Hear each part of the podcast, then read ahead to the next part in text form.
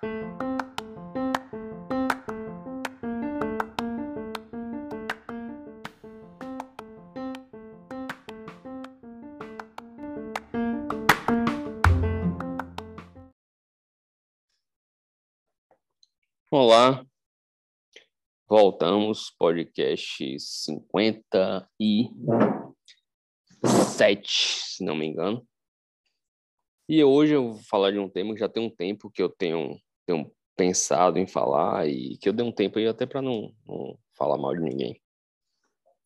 Então, para não, não comprometer muita gente, sei lá, tal, já tem um tempo que eu estou pretendendo fazer esse de hoje, né, com esse tema. Meu nome é Felipe, eu sou Felipe Pinheiro, sou médico, oncologista, clínico, professor de medicina e faço esse podcast aqui para algumas pessoas que têm um interesse no sentido de investimentos, como se portar após faculdade, pós residência e etc. Então, o tema de hoje vai ser a questão das empresas, você como, como funcionário, como sócio, você como dono de empresa, porque nos últimos três ou quatro meses eu tive colegas próximos, colegas mais distantes e experiências próprias nos últimos anos. E a gente vai falar um pouquinho sobre essa ideia de empresa, que é uma coisa que está chegando forte medicina. É, já teve né, uma, uma mudança do mercado na área de odonto, por exemplo, na área de é, direito, na área das faculdades, nas empresas de sanduíche, na empresa de shopping. Então, os, os grandes conglomerados agora têm chegado é, na, na medicina. Né? Isso não, não, não vai voltar atrás, não vai mudar. Então, a gente vai falar um pouquinho sobre isso e sobre outras empresas. É, alguns exemplos que eu, que eu darei aqui não necessariamente são de empresas médicas, não. Então, a primeira coisa que eu acho que o, o, o médico recém-formado, estudante, ou até o, o médico jovem, na sua especialidade, tem que entender é que a empresa pensa completamente diferente do é, médico pessoa física, da pessoa física é, funcionária ou da pessoa física é, auto, autodidata e e autônomo, né? É completamente são raciocínios completamente diferentes. O que eu vejo é, disparado como maior engano é usar sua sua seu pensamento de pessoa física, autônomo, pessoa, e comparar com o de empresa. Então, é, a empresa, empresa pessoa jurídica, né, é, dona de algum empreendimento visa lucro. E isso é a base do, do, da economia capitalista, isso é a base da empresa. A empresa foi formada para dar lucro. Não sendo ela uma empresa filantrópica, não sendo ela uma santa casa, não sendo ela é, com fins não lucrativos, sem fins lucrativos, as outras todas as empresas são para dar lucro. Então, o que a gente ouve que ouço muito de colegas, pô, tá, a empresa só quer saber de lucro. É, é ela só quer saber de lucro. Porque foi para isso que ela foi montada. Quando alguém teve uma ideia brilhante de montar uma faculdade, de montar um hospital, de montar uma clínica, de colocar um consultório médico, de colocar um laboratório, de avaliar a possibilidade de colocar uma padaria, é para dar lucro. A ideia da empresa é ter lucro. Isso tem que ficar claro o tempo inteiro. Então, não existe. É, não existe, não. Você pode falar o que você quiser, mas a questão de falar como demérito que a empresa está visando lucro é, é, inconsistente com a ideia de empresa. A empresa tem que visar lucro mesmo.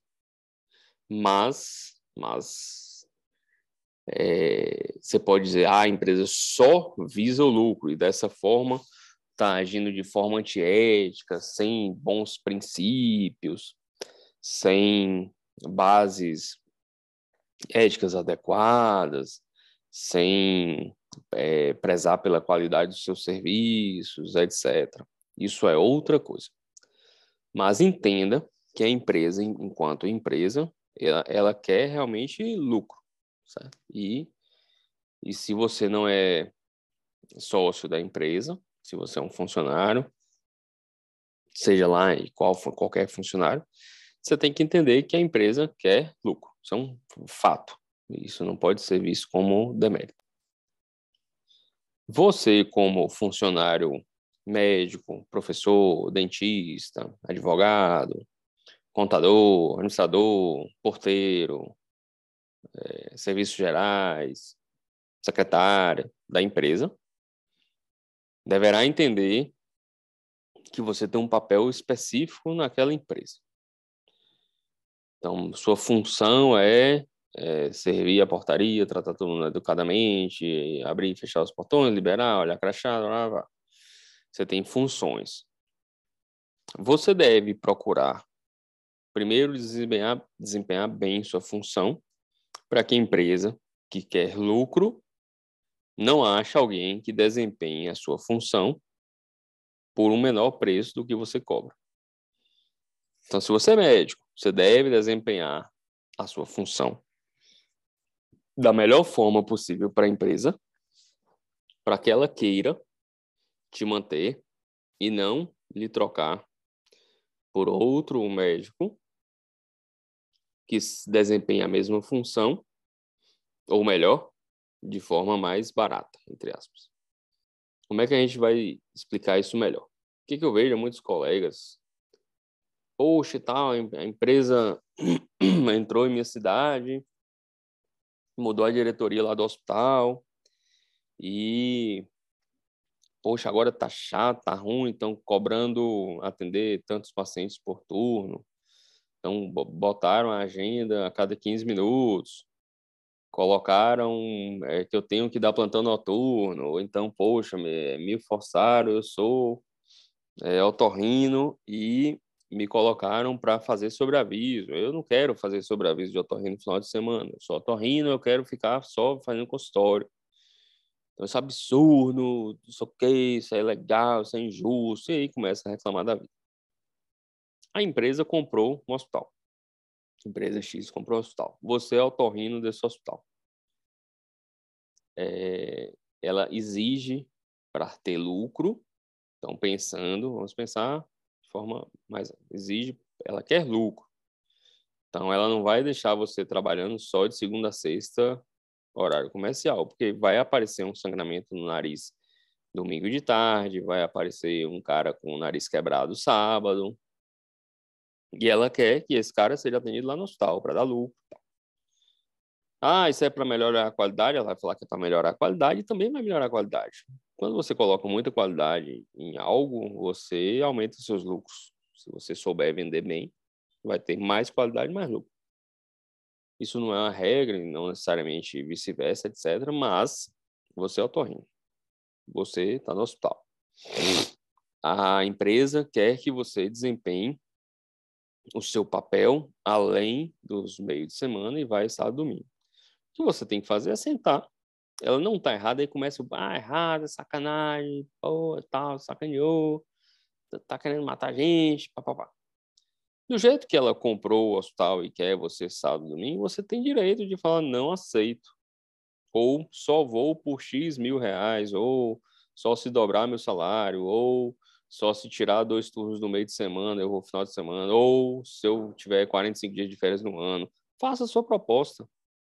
Se ela achar que você está pedindo demais tem outras pessoas no mercado que farão tão bem quanto você a sua função de otorrino e vão cobrar bem menos, ela vai te dar tchau e vai chamar alguém tão capaz quanto, ou um pouco menos capaz, mais barato, aí não vou entrar no mérito, mas é, o que, que muitos colegas, estudantes, informados, etc., precisam entender é que não tem nenhuma é, ilegalidade, não é imoral, antiético e tal, querer que a empresa dê lucro. Não é, é e aí é uma opinião própria disso tudo que eu estou falando aqui, no meu entender, imoral, ilegal, antiético, querer que tenha sobreaviso de otorrino no fim de semana. de um hospital que uma empresa X acabou de comprar. Ela é dona do hospital, ela tem direito de exigir é, que funcione da forma que ela julgue necessária. Se você achar que não deve se manter ali, tchau, sai, vai atender outro lugar, no seu consultório, o seu consultório quem manda é você. Mas não deixa de ser uma empresa. E na sua pequena empresa, se você tem um consultório, você vai visar lucro, você vai visar melhor qualidade, você vai ver qualificação dos profissionais que vão trabalhar. Então, o que eu vejo é uma chiadeira é, enorme nos últimos, sei lá, seis meses, um ano, desde quando esses grandes grupos entraram mais firmemente em outras áreas, porque isso era muito mais laboratório e imagem, e de um tempo para cá começou a entrar em várias áreas, principalmente na área hospitalar. É uma chiadeira como se o mundo fosse acabar, é como se tivesse tudo legal, errado, etc. Desempenhe seu trabalho é, de forma decente, você vai ter que brigar pelo seu emprego mesmo, seu trabalho. O, e aí vem outra questão. É, os médicos, pelo e assim, eu já tenho bastante tempo de formado, antes, e, e, era uma das coisas que a gente pensava quando fazia medicina lá no, no início dos anos 2000, você formou médico, você não vai ficar sem emprego. Né? Tinha, emprego para escolher demais. Quando eu terminei a residência, eu tive pelo menos, acho que nove, dez propostas como oncologista. É, você formava, você tinha milhares de propostas PSF, plantões, hospitais, hospitalista, você tinha diversas possibilidades. Hoje a coisa está ficando mais apertada, então você, não é? Então, naquela época, infelizmente, é, você não deveria ser o melhor ou você não deveria ser muito bom para conseguir um local de trabalho. E o que vai começar e já começou é que você precisa ser bom. Bom em quê? Bom médico. É, você precisa ser bom médico, tecnicamente. Você precisa atender os requisitos das empresas para que essas deem lucro. E aí vem uma questão que não vou discutir aqui, que é muito mais filosófica,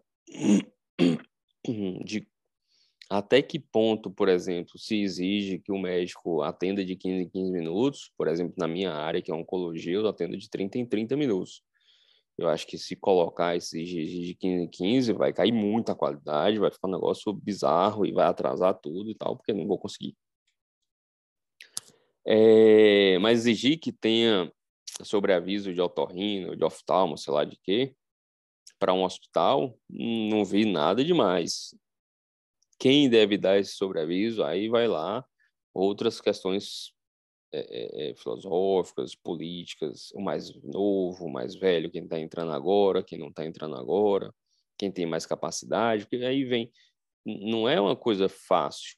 Você fala, ah, quem, quem deve dar o sobreaviso do final de semana é o cara que entrou por último. Então você agora não quer mais a qualidade, porque a qualidade é o cara que está mais tempo, tem mais vivência da, das questões que podem ocorrer num sobreaviso. Então, os melhores plantonistas deveriam ser pessoas mais preparadas. Então, trabalhei em, em alguns hospitais em, em Salvador que, para ser plantonista de emergência, tinha que ter residência de clínica e de especialidade. Então, isso se primava pela qualidade, se pagava bem por isso, porque não tinha muitos. É, então, aí você fala, poxa, então eu estou aqui há, há 10 anos, né, só está há 20 anos, só se, pô, exigir que eu vá sábado domingo é sacanagem. Mas é a melhor qualificação para ir para o sobreaviso, para ir para a intercorrência, quem tem mais experiência.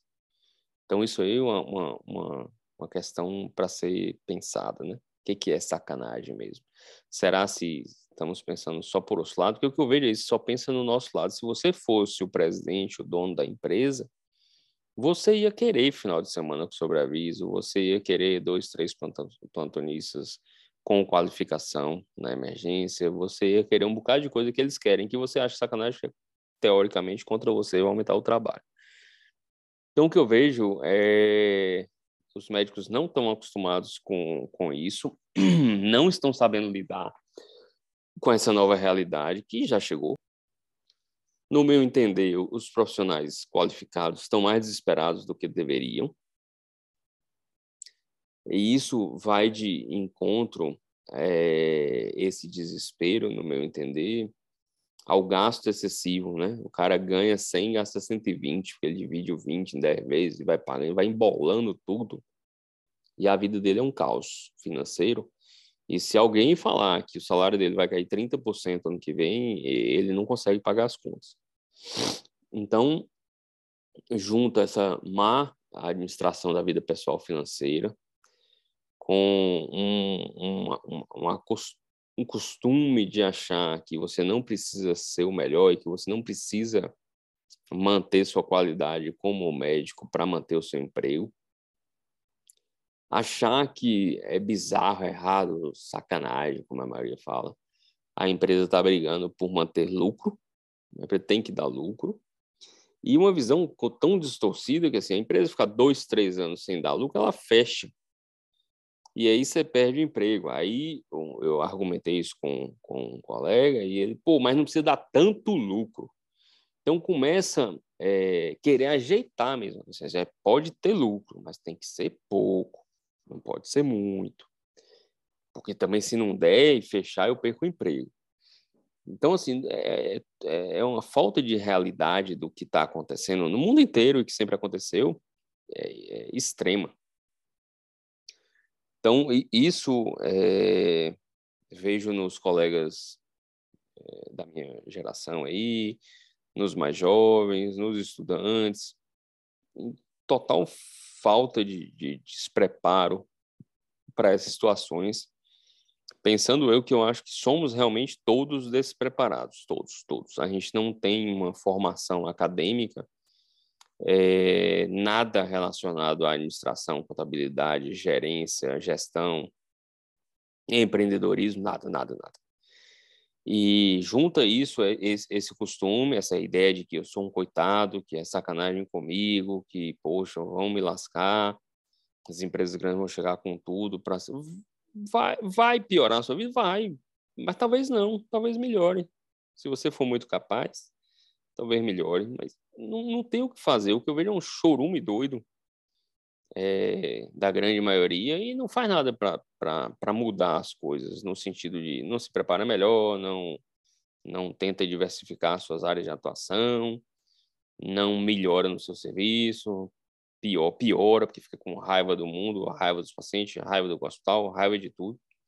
Não tem coragem de falar, já que a empresa tem muito lucro, o empresário tá ricão, eu vou montar a empresa minha. Também não vai, fica parado, estatelado. É, reclama lá do hospital, do, da empresa, do, do dono, do meu chefe, mas eu também não monto meu serviço, eu sou medroso e não, não, vou montar. Então fica parado, a ideia é reclamar. Então eu vejo é isso, muita reclamação. A, a maioria só reclama e não faz nada. É, isso é isso é notório, tá, tá assim, de seis meses, um ano para cá, um negócio, uma enxurrada de pensamentos dessa forma coisas que aprendi na, na vida e aprendi até com um grande amigo que me chamou a atenção uma vez, porque eu estava numa época assim, há, sei lá, 10, 8, 10 anos atrás, sim, sei lá.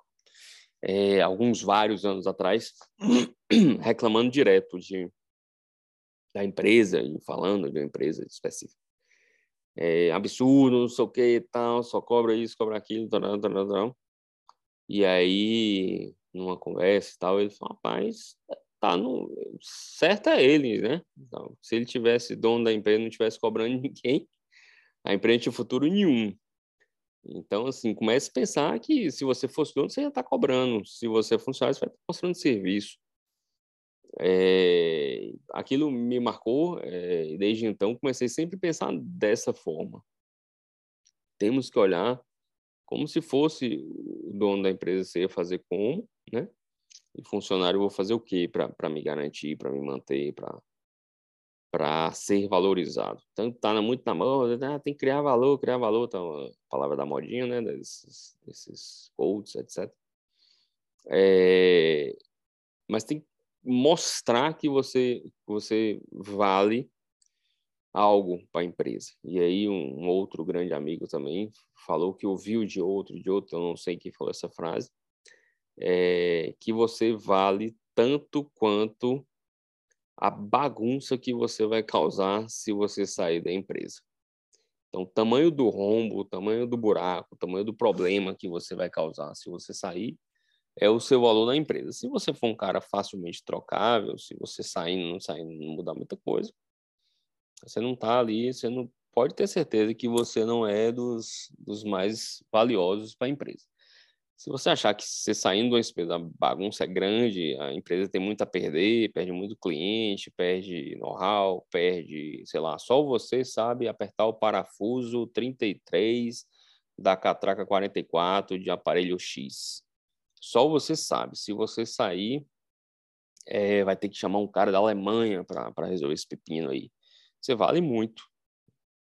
Ah, você não, você é um cara que não faz tudo lá, é, mas não resolve quase nada de complexo, tudo muito simples. Então, se você sair, outro com, com a boa vontade vai, vai conseguir. Provavelmente você não é tão valorizado.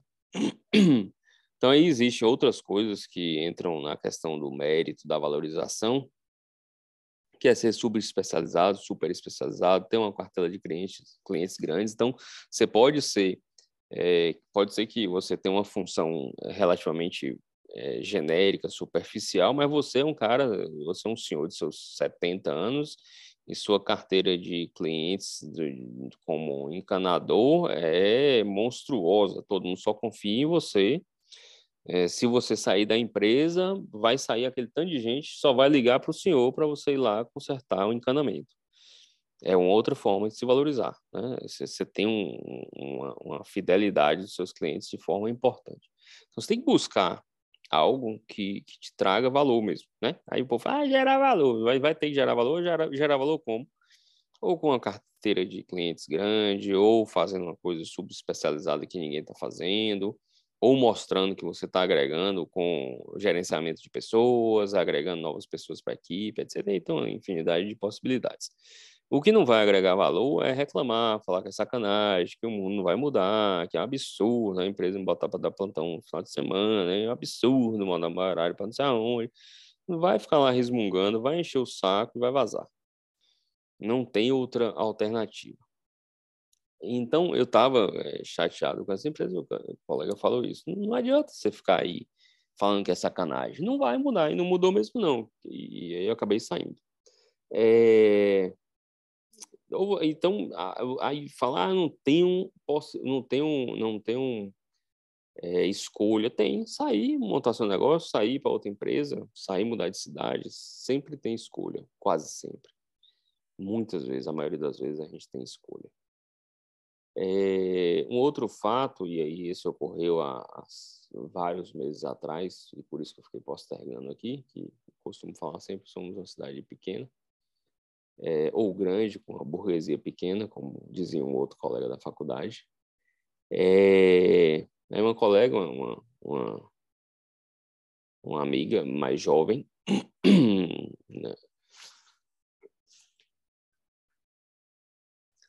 da área administrativa montou a empresa. Né? Formou, não vou entrar em detalhes para não ser identificado, formou, montou uma, uma pequena empresa.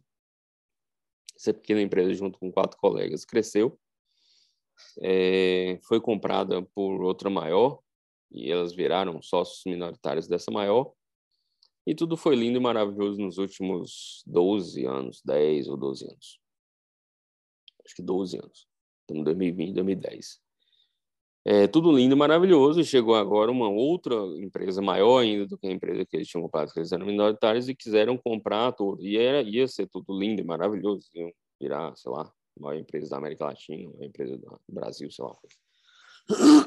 E aí, todo mundo feliz, todos os, os bandos de sócio lá, porque antes eram cinco, virou acho que 12, 15, e foi ficando um bocado de sócio numa empresa grande. E aí, é, vai reunião, reunião para lá, gasta dinheiro e etc. Não, não tenho detalhes. Mas alguns meses atrás, é, deu um, um, um problema na, na, nessa segunda compra, porque os minoritários, que eram bem minoritários mesmo, não concordavam com os termos de compra, venda e como é que iam ser feito a, todo o, o, o contrato social da nova empresa, né? E aí não aceitaram. E bloque... aí começou um, pau retado de bloqueio de celular, apreensão de computadores de trabalho, mudanças de senha, de e-mail e outras coisas aí de nível hard. E, e aí veio a mesma coisa, poxa, tal, é, rapaz, nunca esperava por isso e tal, e é uma coisa que aprendi mais lá atrás. Sempre espere por isso. Sempre espere por problema na sociedade. Sempre espere que possa dar errado. É, e isso eu aprendi com, com um amigo advogado que trabalha com empresas, contratos, etc. Você não, você não vai fazer. Ninguém faz um contrato esperando que ninguém brigue, que, que tudo seja lindo, que as coisas vão, vão bem demais. Ninguém faz esperando que dê errado mesmo. Faz esperando que alguém queira, queira sacanear alguém, que alguém queira passar a perna alguém. Faz esperando que alguém queira sair da sociedade, ou entrar, ou vender, ou comprar. Então, sempre espere. É, eu falo direto que assim, eu dou uma sorte retada com o meu sócio, uma sorte imensa. Mas o, o dia a dia de sociedades é acabar em briga, em processos judiciais, confusão. É, isso é bem comum. Então não tem como dizer não espera, né? tem que esperar. Então você, jovem, você que está abrindo a empresa, escolha a dedo seu sócio. É, sabendo que pode dar merda. Por mais que a gente escolha, pode dar merda. Pode dar errado, pode dar confusão. Porque as pessoas mudam, se Deus quiser, as empresas que vocês vão abrir ou as, os negócios que vocês vão fazer vão durar décadas. E as pessoas mudam ao longo do tempo. E os interesses mudam, e as perspectivas mudam, e os objetivos mudam, e pode dar errado. Então, tentem fazer um acordo decente, no sentido decente, bem explícito. Contratar um advogado caro, as coisas boas são caras. É, eu aprendi isso comprando um celular bem vagabundo, uma época que durou três meses. Desculpa. E então, assim, é, é escolha a dedo, poucos sócios, só o necessário mesmo. É, tudo muito bem escrito e pensando que pode dar errado. Pode dar errado. Pode dar errado, pode dar errado. Então, cuidado com isso. Não tem como. Ah, mas se eu ficar pensando assim, pensamento negativo, vai dar errado. Não. Você vai pensar que vai dar certo e vai se preparar para o pior, para dar errado. Você vai fazer tudo se preparando para dar errado. Se der certo, ótimo, maravilhoso. É... Então, assim, é, essa colega está se ajeitando e tal, mas não, não é para ser surpresa é, não é para ficar perdida. É, então, assim, toda, toda empresa hoje a gente tem milhões de e-mails, né? Todo e-mail é da empresa, todo celular é da empresa, o número da empresa. Então, assim, é tudo para quê? Se der errado, sai cortando tudo. Corta seu celular, seu e-mail, seu negócio, pronto, você fica sem nada. Então, se você tem ali, se é o encanador, vamos falar lá do encanador que tem 70 anos de idade, com 10 mil clientes em, Vitória da Conquista, que só ligam para ele para consertar encanamento. Do, do ralo ao prédio de 30 andares. Se ele está com tudo isso no celular da empresa, no e-mail da empresa, ah, acabou, pronto. Tchau, fulano. Os seus contatos são meus, acabou. Então, assim, é... pode reparar, assim, de, de, sei lá, 10 anos para cá, a gente deve ter uns, um, um e-mail por empresa, se não tiver dois, três. Então, todo mundo profissional se prepara para o pior. Pode dar certo? Pode, ótimo. Joia. Se der errado, eu estou preparado, estou com uma equipe jurídica decente, estou com um contador decente, estou com um contrato decente, estou com controle do que eu posso ter controle, estou com um sistema de informática decente, então, você prepara para o pior e espera o melhor. Então, é, essa choradeira, é, para concluir, que eu acho que está ficando bem extenso, é, não leva a lugar nenhum. Se prepare. Você, médico recém-formado, recém-terminado da residência, jovem, velho, O, o, médico disse assim: ah, vou fazer o quê com 60 anos? Se virem, comece a se virar. É, porque vai ter espaço para bons profissionais, como sempre teve espaço para bons dentistas, bons fisioterapeutas, bons enfermeiros, porque o mercado dessas outras áreas de saúde sempre foi socado de gente há muito tempo. E você, com certeza, vocês conhecem bons profissionais em cada área dessa.